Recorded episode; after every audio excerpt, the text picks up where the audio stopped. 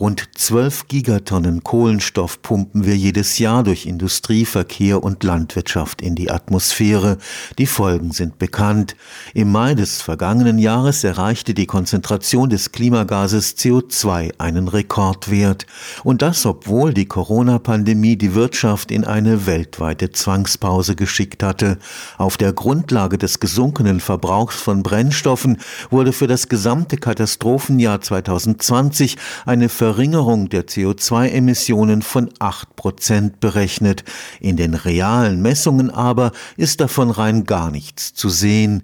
Die positiven Auswirkungen der Pandemie auf das Klima verschwinden vorerst in den natürlichen Schwankungen. Für den Klimawissenschaftler Ralf Sussmann zeigt das die gewaltigen Dimensionen der Herausforderung, vor der wir stehen.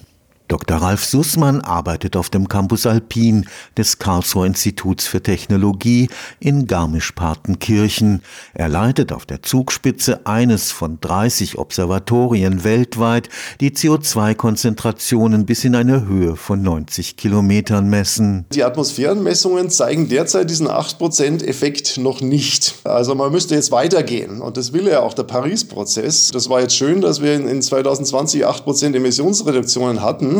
Aber im Paris-Prozess heißt es, wir wollen auf 0% Emissionen kommen. Ja, komplettes Stoppen.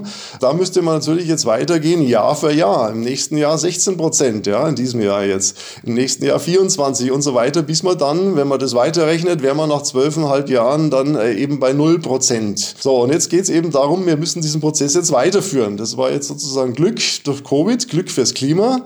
Pech für die Menschen, aber wir müssten das jetzt sozusagen einen draufsetzen und jedes Jahr stärker weiterführen.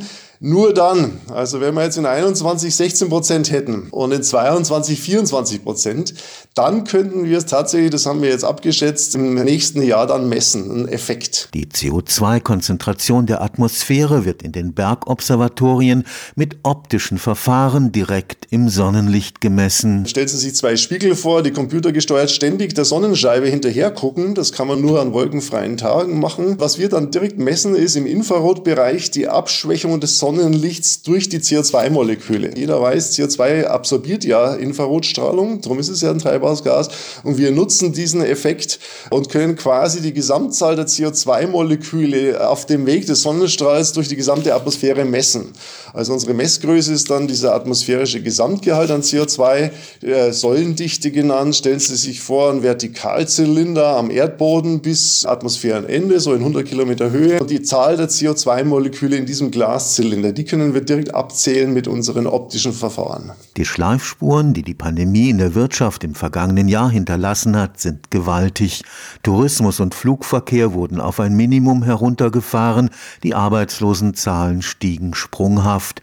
Und dennoch war alles wenig mehr als nur ein kleiner erster Schritt zur Abwehr der Klimakatastrophe. Dieser Lockdown hat 8% gebracht und alle waren gequält, hatten massive Einschränkungen. Und jetzt sagt Paris-Vereinbarung, wir müssen 100% Reduktion machen, nicht 8%. Und da wird auf den Schlag jedem sofort klar, das geht jetzt nicht durch einfach weniger Auto fahren, vielleicht kälter in der Wohnung, statt 23 Grad nur 18 Grad. Das bringt ja nur graduelle Reduktionen. Wir müssen auf Null. Wenn Sie halb so viel heizen, halb so viel Auto fahren, dann haben Sie nur eine 50% Reduktion und der Konzentrationsanstieg von CO2 in der Atmosphäre wird weiter ansteigen und das Klima wird sich weiter erwärmen. Wir müssen auf Null. Und da ist natürlich die Folge, es fällt einem jetzt wie Schuppen vor den Augen, das geht nicht durch äh, graduelles Reduzieren, Einsparungsmaßnahmen mit der bisherigen Technik für Verkehr, Industrie und Energie, sondern man braucht eben fundamentalen Umbau der gesamten Landschaft in diesen Sektoren. Für den Klimaexperten ist klar, je länger wir den Umbau der Weltwirtschaft noch hinausschieben,